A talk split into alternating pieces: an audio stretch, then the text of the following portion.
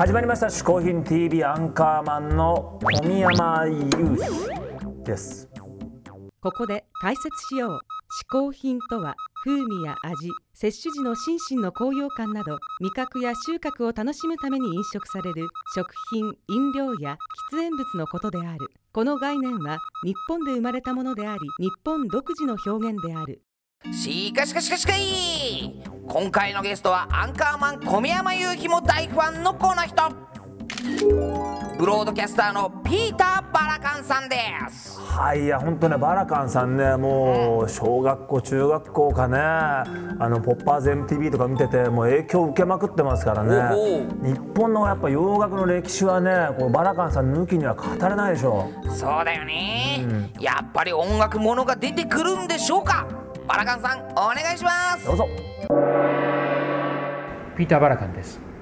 僕が紹介する嗜好品一つ目は音楽雑誌です。これなんです。イギリスの雑誌で「モージョー」というものです。ご覧になった方がいるかもしれません。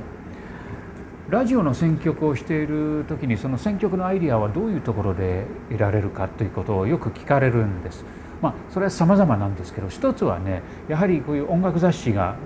重要な媒体なんですね僕にとって。で日本の音楽雑誌はまあ出るのが少し遅くなるっていうこともあってそれほど僕にとってのあのいい情報源にはならないということもあるんですけれど、えー、ややはり取材力という意味でもねアメリカやイギリスの雑誌の方がうん何かと利用価値があると言いましょうか。でこの「盲城」っていうのはもう10年以上前からずっと定期購読をしているんですけど、えー、毎月毎月航空便で送られてきます。どちらかというと僕ぐらいの年齢をターゲットにしている雑誌なんですからねやはりあのピンとくるものは相当あるんですね。それと毎月最近ね付録の CD がついてるんです。今回はねモータウンレコード50周年ということなんですけどそのモータウンの史上最高100曲も選んであってそれそれぞれに対するなかなかこれもねあのラジオという意味ではね使えるようなねコメントも書いてあってねでしかもね15曲入りのちょ中にはちょっと珍しい曲なんかも入っているこのモータウンの CD もついててまああの僕にとってちょっと最近は欠かせない雑誌なんですね「盲女」えー「盲女」という雑誌は僕の嗜好品一つ目でした。ピーター・バラカンさん一つ目の嗜好品はイギリスの音楽誌「モージョー」でした。いやあのバラカンさんが参考にしてる音楽誌っていうのはすごいね、うん我々の音楽の先生の教科書みたいなもんですからね、うん、そうだよね。まあでもピーター・バラカンさんってねあの洋楽のね評論で有名だけども実際は邦楽の日本の音楽にもすごい関わっててあの昔 YMO の事務所に入ってたんだってね。だからねあの YMO が海外のあのツアーする時のアテンドをやってたりとか、うん、坂本龍一さんの英語の詩のねあの作詞の手伝いやってたりとか実は邦楽にもすごく影響のある人なんですよ。ということで、うん、今日はミュージシャン小宮山雄飛が選ぶ日本を代表するミュージシャンズミュージシャンベスト3です。いやあのねこれちょっと僕は選ぶのもおこがましいんですがまあ個人的にちょっと好きな人という意味でちょっと3組挙げてみたいと思います。早速第3位は？小沢健二さんです。いや僕ね小沢健はもう本当に好きですけどもやっぱりあのポップソングというかね、まあ、ちょっと歌謡曲に近いようなでもやっぱストリートにあるそのポップソングっていうのを真剣に作った人なんでいまだにあのホフ・ディランなんかでも曲作ったりあれにする時に毎回参考にあこういうのがあるんだなっていうふうにね聞いて参考にしてますよ。なるほど、うん、続いて第2位は？はい第2位はですねこちらです。テイ・トーアさんもうね低等さんももう影響受けまくってますけど僕はその中学高校生か。高校生の時に例のあの D ライトでアメリカでデビューしたでしょ、あれがねそのやっぱ日本の人がアメリカの本当のチャートで出てきてしかもそのなんだろうそのアイドルとかじゃなくて半ばこう裏方的なところでちゃんと出てくるっていうのがねすごいかっこいいなと思ってねもう当時ニューヨークのそのクラブシーンとかものすごい憧れましたからいまだにね低等和さんを尊敬する人ですね。それでは栄えある第1位いってみましょう。ハッピーエンドです。きた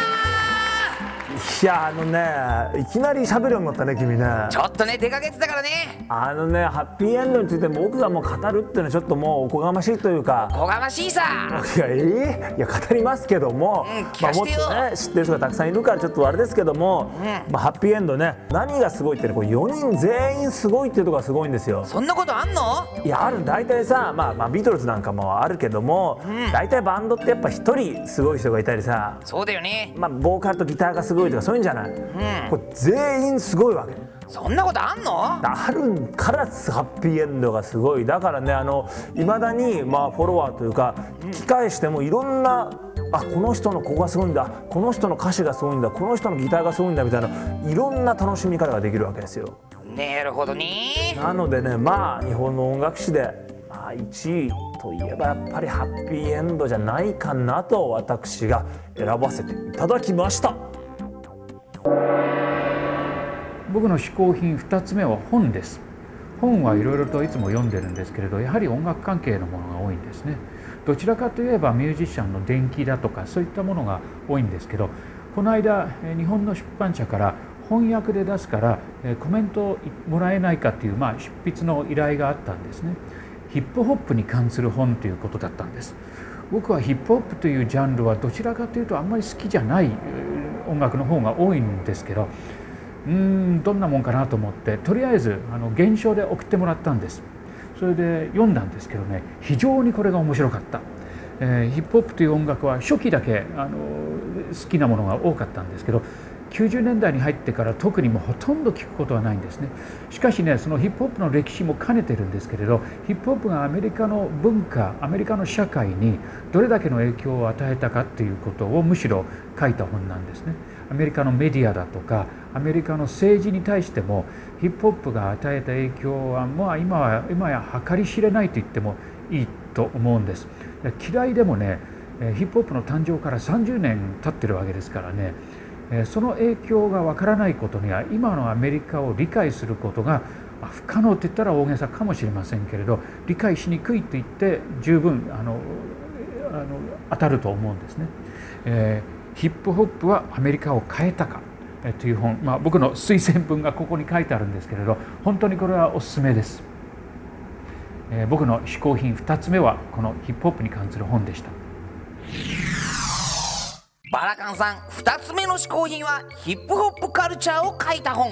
ヒップホップはアメリカを変えたかでした。はい。早速僕も買って読んでますけども、うこれは面白いね。面白そうだよね。あの日本でほらなんとなくさヒップホップっていうとまあイコールラップってイメージがあるじゃないそれあるよ。でもそうじゃなくてねもっとね、いろんなカルチャーファッションとかいろいろ入れた総称なわけ。そうなんだ。こう70年代にねあのアフリカアメリカンがいろんなそういうカルチャーをこうひっくるめて行ったブロックパーティーっていうのが、まあ、この発祥というかね起源ななんだ単に音楽って意味じゃないんだね。そうなんです。しかもね面白いのは、このヒップホップっていう言葉が生まれた日っていうのが明確にあるんです。よそんなことあんですそうかなんですよ。こちらに書いてありますけどもね1974年の11月12日に、あのアフリカバンバータがそういう文化全部ひっくるめてヒップホップって名付けたのが誕生日なんだって。へえまあ当たり前っちゃ当たり前なんだけどちゃんと何でも名付け親っていうのがいるんだね。そうなんだよね。だまさにヒップホップにも歴史ありですよ